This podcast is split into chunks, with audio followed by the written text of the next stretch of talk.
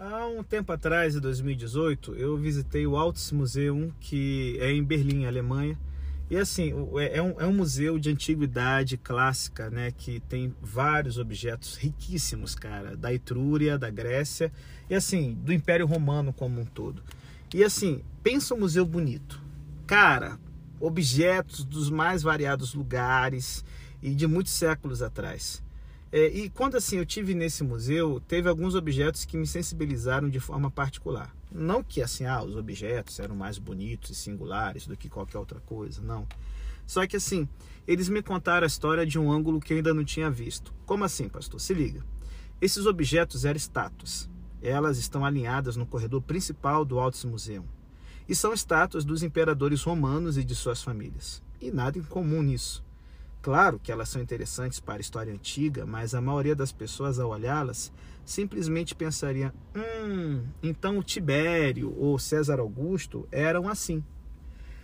No entanto, é, eu fiquei muito perplexo, cara, pelo local onde essas estátuas foram descobertas antes de serem trazidas para Berlim. Elas estavam em todo o Império Romano, menos em Roma.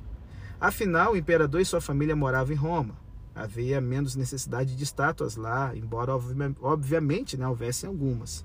Mas nas províncias como a Gália, que é a atual França, a Grécia, na Ásia Menor, que é a atual Turquia, no Egito, em diversos outros lugares, eles colocavam estátuas, imagens mais duradouras que a vida do imperador e de sua família imediata. E por quê?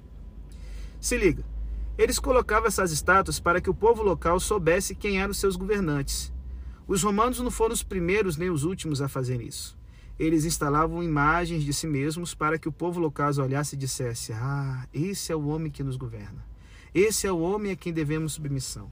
Esse é o homem que trouxe paz e justiça ao mundo. É, é, também tinha os que murmuravam dizendo: é, esse é o maldito para quem nós pagamos altos impostos. Esse é o infeliz cujo exército matou todos os nossos combatentes. Esse é o carniça de quem gostaríamos de cortar a cabeça. É, também rolava coisa assim.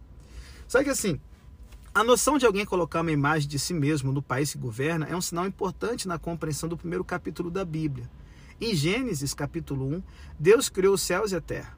Ele fez os mares, a terra seca, as plantas, os peixes, os pássaros e os animais. Esse é o mundo dele. Esse é o mundo sobre o qual ele governa agora. Esse é o mundo que ele quer que responda a ele amor e gratidão. Por isso, Deus introduz nesse novo mundo uma imagem, uma estátua de si mesmo. Só que, por Deus ser quem é, obviamente a estátua não é de pedra e nem de madeira ela é em si mesma um ser vivo, como os animais, mas também distinta deles. Essa imagem está lá com um propósito, para que Deus, por intermédio dessa imagem, possa governar seu novo mundo de forma sábia e amorosa. E também para que a criação, ao ficar sob o governo dessa imagem, possa honrar adequadamente a Ele, que é o seu Criador. É claro que essa imagem é a raça humana, como Gênesis 1, 26 a 28 nos fala. Deus os criou à sua imagem, ele os criou homem e mulher. E Deus os instruiu a serem férteis, a se multiplicarem e a tomar conta do jardim dos animais. Nessa criação de seis dias de Gênesis 1, a raça humana foi criada no sexto dia, na sexta-feira. E depois disso, Deus descansou. A obra estava completa. Sabe, os escritores do Antigo Testamento, eles entendiam que esse retrato do ser humano governando o mundo de Deus sob o domínio dele, revelando e exercendo a sábia administração de Deus sobre a criação, era bastante semelhante ao retrato do rei ideal. Na verdade, às vezes, ao lermos passagens como o Salmo 8, é difícil saber se ela se refere à raça humana como um todo, ao rei ou a ambos. Em alguns dos escritos de sabedoria do Antigo Testamento e do judaísmo posterior, acontece a mesma junção. Sabedoria é aquilo de que você precisa para ser um verdadeiro ser humano, mas é o rei, sendo Salomão o melhor exemplo, que a verdadeira pessoa sábia. Então, assim, quando olhamos a abertura do Evangelho de João, observamos que o longo e muito bem elaborado prólogo, contando a história da criação e da nova criação, tem o intuito de levar o olhar para o versículo 14. Essa passagem, João 1, é o equivalente a Gênesis 1, 26 a 28, que diz: a palavra tornou-se carne e viveu entre nós. Aquele que estava com Deus, aquele que é Deus com o Pai, reflete o caráter e o amor dele, tornou-se ser humano. Essa era a coisa mais apropriada que podia acontecer. Era como o sexto dia da criação, só que ainda mais. E agora, finalmente, com os imperadores romanos e as histórias da criação em mente, encontramos-nos em uma manhã de sexta-feira, no sexto dia da semana, observando o governador romano e seu novo e peculiar prisioneiro. Ele permite que os soldados o vistam como um rei medíocre, tá? A coroa de espinhos e o tapa no rosto nos diz o que eles pensavam da afirmação de Jesus quando ele afirmou ser rei. E Pilatos diz as palavras que ainda nos perseguem. Vejam, aqui está o homem, ou como diz a famosa expressão latina, ete homo. Aqui está o homem. Aqui está a verdadeira imagem do verdadeiro Deus. Aqui está aquele que trouxe a sabedoria de Deus ao mundo. Aqui está a viva encarnação de Deus, aquele que tornou visível Deus invisível. Aqui está o Rei. Aqui está a estátua viva do imperador de todos, posta no mundo do imperador, para que as pessoas possam enxergar quem é seu verdadeiro mestre. E tudo que seus súditos rebeldes fazem é zombar, bater e clamar pelo sangue dele. Eles dizem que ele mesmo se fez filho de Deus. Bem, os leitores de João sabem até o momento que Jesus, na verdade, comportou-se como aquele que, por direito, reflete Deus no mundo. O conhecimento íntimo que tem do Pai, bem como o fato de haver compartilhado isso com seus amigos, ou é um monte de mentiras ou é verdade, gente. Mas é aqui que está a coisa nova, coisa que Gênesis 1 não menciona. Também essa interpretação errônea, essas acusações, essa coroa de espinhos e todo o resto, tudo isso faz parte do que representa essa imagem de Deus plantada em um território que pertence a Deus, mas que se rebela contra ele. Ele estava no mundo. Agora aprendemos o que João quer dizer com o mundo, essa breve expressão diz tudo isso. Diz em especial que quando Deus vivo e amoroso vem em pessoa, na pessoa de seu filho, para viver entre nós, seres rebeldes, no mundo que criou e ainda ama, a forma apropriada para ele vir não é a do super-herói que elimina a rebeldia com cavalos e carros, derrotando a rebelião em um fulgor de glória. A forma apropriada para ele assumir, o tipo de estátua viva que dirá aos seus súditos quem é ele, confirmando a maldade deles, é aquela que Jesus assumiu agora. O rei dos judeus coroado com espinhos. O rei inocente, o verdadeiro homem, aquele que diz a verdade foi acusado de blasfêmia. Aqui está o homem. Essas palavras pairam sobre todo o capítulo 19, enquanto Jesus caminha para a cruz. E João nos conta que esse é o verdadeiro reflexo de Deus. Isso é o que representa Jesus. A palavra eterna tomar nossa carne. Olhe esse homem e você verá seu Deus vivo, amoroso, ferido e ensanguentado. E sabe, o triste dessa história toda é que eu, eu não sei se você já viu às vezes seu time de coração ele foi lá e fez 2 a 0 no primeiro tempo, e tá todo mundo ali tranquilo, feliz, opa, mais uma vitória. E de repente o time adversário faz aquela substituição sagaz, bota o jogador descansado, estão faltando 10 minutos, o time vai lá e pá, 2 a 1. E depois ele vai lá, pá, empata. E no último minuto o seu time perde de virada. No último minuto, velho. O sentimento é desse aqui. Quando a gente chega no versículo 12 aqui de João é, é, 19 a gente percebe que Pilatos está no comando. Ele é o governador, a palavra dele é a lei. Ele pode matar as pessoas se quiser, ou pode libertá-las se quiser. Ele poderia ordenar que as tropas mandassem os próprios chefes dos sacerdotes, se achasse que poderia sair impune, pudessem matar esses caras todos. E nós acreditamos quando ele decide que realmente quer libertar Jesus, que seria capaz de fazer isso. É isso o louco do Evangelho de João. A gente sente, cara, lendo ele, que qualquer minuto Pilatos vai tomar coragem e vai soltar Jesus, mas isso não acontece, cara. Só que por quê? Parece que Pilatos, cara, está sendo refreado pelo que as pessoas em Roma podem pensar a respeito dele. Essa é a verdade. Com o correr dos anos, os governadores romanos eram regularmente processados por má administração. As províncias e as cidades levavam seu caso até Roma, instigando a justiça contra o homem que os estivera governando em nome de Roma. E galera, existem casos famosos de ex-governadores romanos que tiveram de pagar multas pesadas. No comando do império, se o imperador decidisse que alguém era um estorvo ou excedia as necessidades, ele era bem capaz de enviar uma mensagem aconselhando o homem a cometer suicídio. Claro, era melhor isso, né? Do que passar pelos soldados do imperador que poderiam fazer uma tortura tenebrosa nele antes dele morrer. Então, assim, A ameaça do que César poderia pensar é arma secreta, é, é o jogador reserva que os chefes dos sacerdotes guardaram sob a manga durante todo esse tempo. Eles não sabiam se precisariam usá-la, mas quando percebem que Pilatos está vacilando e depois decide libertar Jesus, aí então eles mostram essa carta. E daquele momento em diante, Pilatos se viu perdido. O que as pessoas de Roma iriam pensar? Ele, ele pode até ouvir o escárnio, velho. Quer dizer que você tinha bem nas suas mãos um homem acusado de se passar por um rei rebelde, você o deixou ir? Que tipo de governador é você, otário? Você não sabe que se espera que se zele pelos interesses de Roma? O que César pensará de tudo isso? Cara, Pilatos, você é muito mané, velho. Então, assim, Pilatos aqui ele fica com medo quando os chefes do sacerdote disseram que Jesus se havia declarado filho de Deus. E ele sentiu mais medo ainda quando eles tiraram essa carta da manga. E aí, cara, depois disso, ele ignorou a argumentação. Contudo, em meio a tudo isso, descobrimos um pouco mais sobre a natureza da autoridade dele. Jesus, que a essa altura permanece silencioso a respeito de si mesmo, ainda explica a Pilatos como a providência de Deus funciona, gente. E também nós descobrimos de forma mais obscura algo extraordinário a respeito da posição no qual os chefes dos sacerdotes se apoiaram. Se liga, Jesus não desafia a autoridade que Pilatos tem sobre ele, apenas lhe informa que essa autoridade vem do alto, vem de Deus. Jesus, como muitos escritores do Antigo Testamento, aceita que até mesmo estados e impérios pagãos mantenham seu governo sob a autoridade suprema do único Deus verdadeiro. Isso não quer dizer que Deus e seus verdadeiros seguidores tenham de aprovar tudo o que eles fazem, mas tão somente que o Deus cuja ira contra os homens redundará em seu louvor, como diz o Salmo 76, pega a energia e organização até mesmo de pessoas perversas e transforma isso, pelo menos em certa medida, de ordem para o seu mundo. Talvez, em parte, por isso, Paulo pode dizer o que declara em Romanos 13, 1 a 7.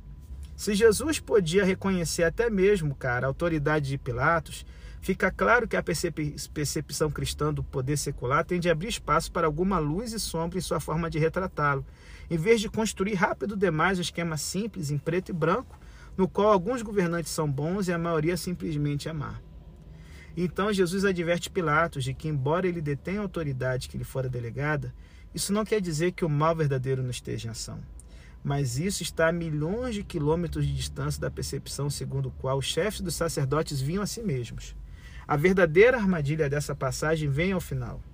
Os chefes dos sacerdotes a fim de rejeitar a afirmação de Jesus de ser verdadeiro reflexo do único Deus verdadeiro deles, voltam-se para os braços do império pagão e dizem: Não temos rei a não ser César. Ô oh, louco, maluco, que burrice, cara. É devastador, bicho, ouvir essa declaração, principalmente por vir dos lábios dos representantes oficiais do judaísmo. As escrituras, os cânticos e os lemas evolucionários do judaísmo falaram por mil anos de seu Deus como o único verdadeiro rei, do Messias por vir como verdadeiro rei de Deus e dos governantes pagãos como um bando de idólatras fingidos, impostores e falsos. O que Isaías diria ao chefe dos sacerdotes? Como eles se sentiriam na próxima vez que ouvissem salmos entoados no templo? O que eles dirão às multidões, sabendo que muitos ali apoiavam Jesus exatamente por esperar que ele fosse o rei que os libertaria de César? Essas perguntas não se desvaneceram elas ainda parem nosso mundo confuso. Quem é o verdadeiro Messias? Quem é o verdadeiro Senhor do mundo? Que autoridade os governos têm e como essa autoridade se relaciona com a autoridade de Deus? Às vezes, as pessoas, quando não querem Jesus como Senhor, acabam com os chefes dos sacerdotes, sabe? Se dirigindo de alguma forma a um império pagão. O império pagão assume diversas formas, gente. Pode ser o, o autoritarismo que reivindica a divindade para si mesmo e, por consequente, submissão absoluta. Isso pode ser tanto a esquerda quanto a direita. Ou pode aparecer como a democracia liberal, progressista, que bane Deus de seu sistema e, em seguida, sente-se livre para, sem qualquer restrição moral, talhar o mundo e seu próprio benefício. De qualquer maneira, a escolha é absoluta. Estamos com Pilatos, que se deixa nervosamente manipular fazer perigosas concessões, ou estamos, quem sabe, com chefes dos sacerdotes, pressionando uma vantagem política sem perceber que estamos empurrando a nós mesmos rumo à completa capitulação. Ou estamos com Jesus, silencioso no meio deles e continuando a refletir o amor de Deus em seu mundo confuso e trágico. Há um tempo atrás eu vi uma reportagem, cara, que me deixou assim bem bolado. Ela ocorreu na China comunista, onde um caminhão ele foi guiado por ruas de uma cidade que é um nome tão complicado que eu fico com medo de invocar o demônio só de dizer, porque são os nomes sinistros, nome chinês, velho. E assim, que que nessa cidade da China tinha um caminhão com cerca de 15 a 20 homens em pé na carroceria, e no pescoço de cada um deles pendia uma placa. Nessa placa estava escrito o crime específico de que eles eram acusados. E aí, na reportagem, né, a matéria dizia que os homens ao chegarem ao fim de sua jornada, foram tirados do caminhão. Dois homens foram escolhidos e decapitados publicamente. Os outros foram levados de volta para a prisão a fim de aguardar a vontade do governo. E o objetivo da notícia era óbvio. Eles queriam ensinar o seguinte às pessoas que assistiam, certo? E muita gente estava vendo essa cena bizarra. Isso é o que acontecerá se você fizer esse tipo de coisa. E que tipo de coisa era essa? atos ou ensinamentos que o governo comunista havia interpretado como revolucionários.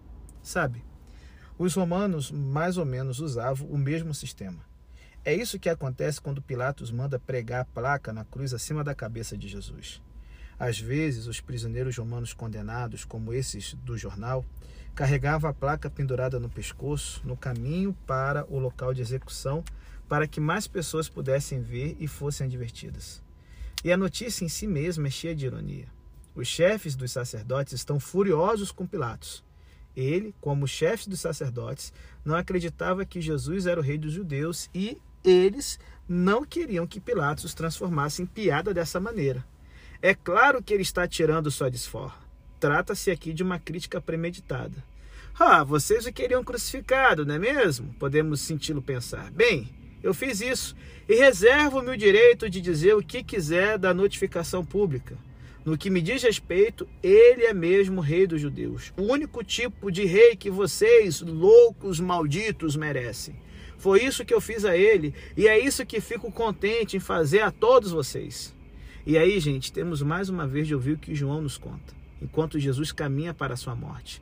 Lembre-se de Caifás, lá no capítulo 11, falou de forma insensível sobre um homem morrer por todos, e ele falou mais do que sabia. Lembre-se de como Jesus foi abordado por alguns gregos e de como, em seu comentário sobre o pedido deles, disse que quando ele fosse levantado da terra, atrairia todos a ele. Lembre-se de como Pedro disse que daria a própria vida pela vida de Jesus e de como Jesus gentilmente questionou se ele não invertera totalmente a forma de compreender essa ideia, lá no capítulo 13. Reúna tudo isso, coloque-se aos pés da cruz e levante os olhos para a placa que Pilatos mandou fazer. O que você vê? Para começar, você vê que a placa está escrita nas três línguas mais importantes da época e daquela localidade: hebraico, latim e grego. Naquela época você poderia ir longe com essas três línguas. Hoje, em qualquer lugar do mundo em que você esteja, se falar inglês, chinês e a principal língua local, é provável que consiga entender os avisos públicos. E no mundo de Jesus, o hebraico, é provável que João queira dizer aramaico, era a língua local. No mundo mais abrangente, o grego, quase como o inglês hoje, era praticamente a língua universal. E o latim era a língua oficial do império. Contudo, é claro que João está nos dizendo que agora Jesus é anunciado como Messias de Israel para todo o mundo. Ele disse que isso aconteceria. Naquele momento, o mundo ainda não sabia do que precisava e a salvação para essa condição desesperadora é o Messias prometido pelo único Deus de Israel. Mas isso é aquilo em que João acredita. Afinal, o Messias de Israel governará de mar a mar, de uma extremidade do mundo a outra, e todas as nações o reverenciarão, como diz o Salmo 72. Mas como isso pode acontecer se o Messias está sendo executado como um criminoso comum, um revolucionário? A resposta aqui é ambígua. É exatamente por meio dessa execução que isso acontecerá. Como rei, ele é também o cumprimento da extraordinária profecia bíblica sobre o justo sofredor, em quem o sofrimento de Israel alcançaria seu ápice, por meio de cuja aprovação e de cuja morte o mal seria dissipado e o reino de Deus nasceria na face da terra. O Salmo 22 era uma das profecias bíblicas mais populares entre os cristãos primitivos. De acordo com Mateus 27 e Marcos 15, Jesus citou esse salmo, ou poderíamos dizer, o gritou no momento de sua maior agonia: Deus meu, Deus meu, por que me desamparaste? À medida que o salmo vai prosseguindo, percebemos que se trata de uma terrível litania do sofrimento e um dos muitos horrores que ele descreve ao momento em que o sofredor não é só desnudo, como também sofre a indignidade de ver as pessoas tirarem a sorte por suas roupas. Cara, João não precisa fazer nada além de dar uma breve descrição do sorteio das roupas aos pés da cruz para atrair nossa atenção para o salmo em questão. Ele deixa que pensemos no desdobramento disso. Jesus é o cumprimento da profecia e do cântico sagrado. Ele é o justo sofredor. Ele é o verdadeiro rei. Ele é aquele que, por meio de sua morte vergonhosa, lida com o peso do pecado de Israel e, por trás desse, com o pecado do mundo inteiro. Não apenas isso. Um judeu saberia que uma túnica de uma costura só era em especial o tipo de roupa que o sumo sacerdote usava. Aqui nós temos o sumo sacerdote verdadeiro. O rei dos judeus é o representante escolhido de Deus, não apenas o governador do mundo, mas seu redentor.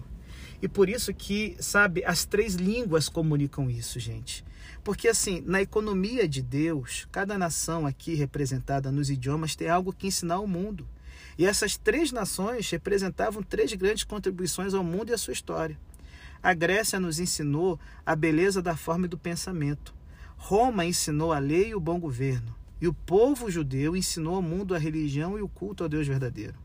A consumação dessas três coisas se encarna em Jesus. Nele estava a beleza e o pensamento supremo de Deus. Nele estava a lei e o reino de Deus. Nele estava a imagem de Deus. Todas as buscas do mundo encontravam sua consumação nele. E é simbólico que as três grandes línguas do mundo chamassem rei. Esse que é rei e ao mesmo tempo sacerdote, o responsável por fazer uma ponte entre o homem e Deus. E aí, assim, a gente caminhando aqui já para o final do podcast, tem uma coisa assim que chama a atenção, que é que na morte de Jesus, a mãe de Jesus estava ao lado da cruz, como também Maria, mulher de Cleopas, com Maria Madalena e a sua irmã, certo? Essa irmã, é, é, eu já comentei outros podcasts, Salomé, né, na tradição cristã, a mãe de Tiago e João, cara, que os acompanhou. Por isso João tá junto. João e Tiago eram primos de Jesus e de João Batista, velho. E essa galera tá junto aqui, você pensa, mas meu Deus, essas mulheres, o que, que elas estão fazendo ao pé da cruz? Que perigo. É, é, eu já comentei com vocês nos podcasts é, é sobre o, o livro Jesus através dos olhos orientais, do Kenneth Bailey e como ele descreve a forma como as mulheres eram tratadas no Oriente Médio, no Líbano. Por exemplo, durante a Guerra do Líbano, né, é, é lá pela segunda metade do século XX, é, milícias rivais se atracavam de surpresa nas ruas de Beirute. Homens, homens armados até os dentes disputando controle de diferentes ruas e edifícios estratégicos. Porém, enquanto nenhum homem ousava aventurar-se fora de casa sem estar muito bem armado e de preferência saindo em grupos ou com algum tipo de proteção, as mulheres, cara, tinham liberdade para ir e vir como bem quisessem. Você lembra que eu comentei isso? Se eu não me engano, foi Lucas, o, o juiz injusto, acho que é Lucas 17 ou 18. E por quê?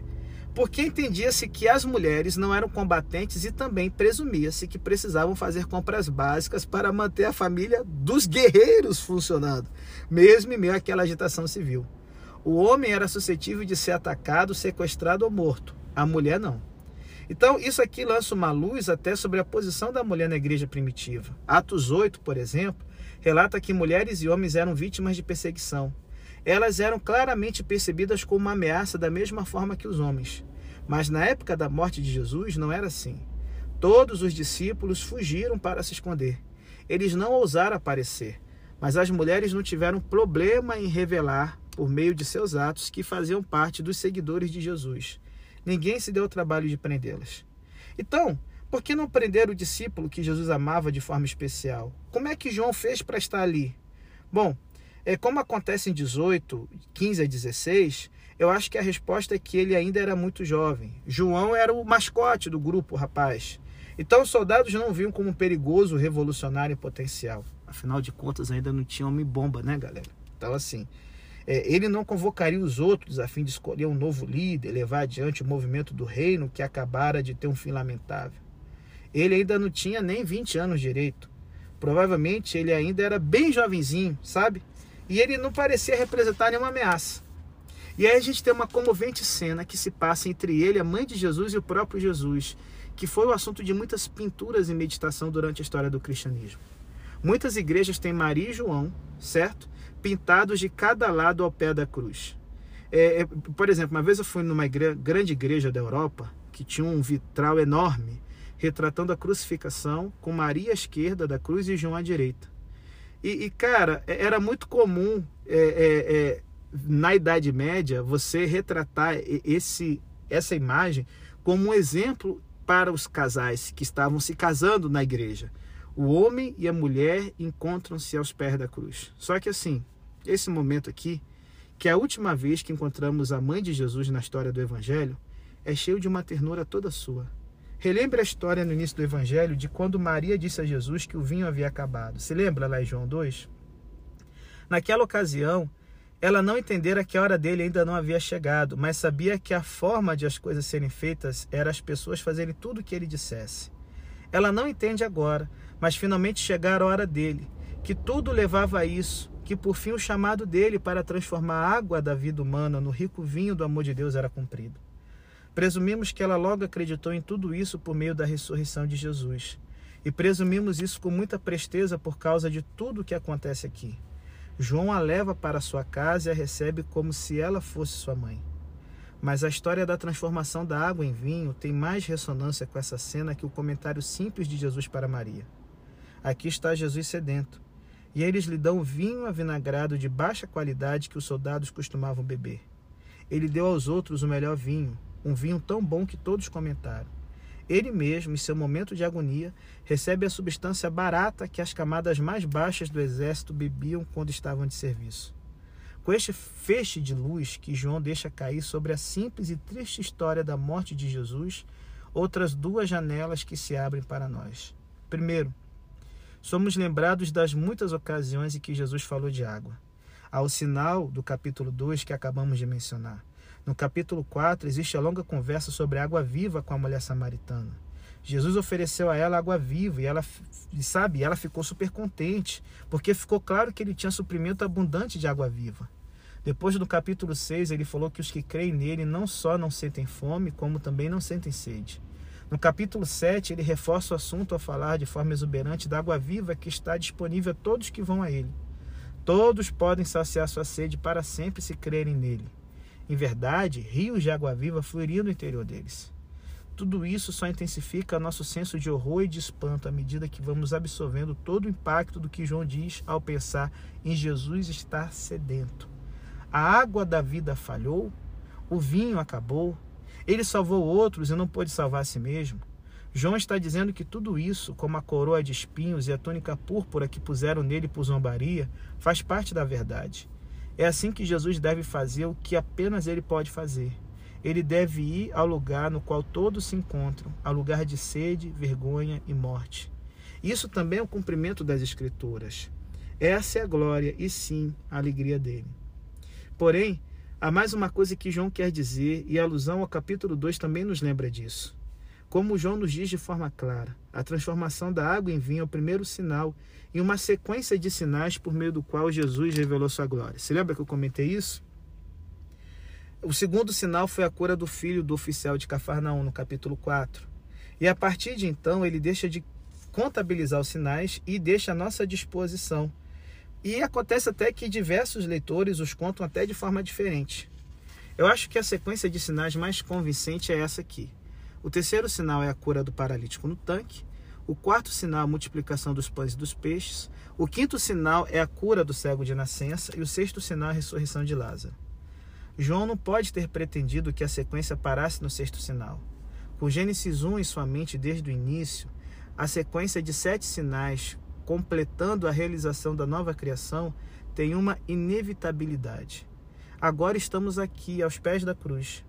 Do início ao fim do seu evangelho, João nos fala que quando Jesus é levantado, é o momento em que a glória de Deus brilha por intermédio dele com total força. E os sinais são as coisas que revelam a glória de Deus. Entendo que é mais ou menos certo que ele tem a intenção de que a crucificação funcionasse como o sétimo sinal. Jesus, como se quisesse confirmar isso, lança um último clamor: Está consumado, está feito, está concluído. Ele concluiu a obra que o Pai lhe deu. Ele amou os seus que estavam no mundo até o fim. Ele realizou a completa e última tarefa ao ponto, gente, do seu coração estourar.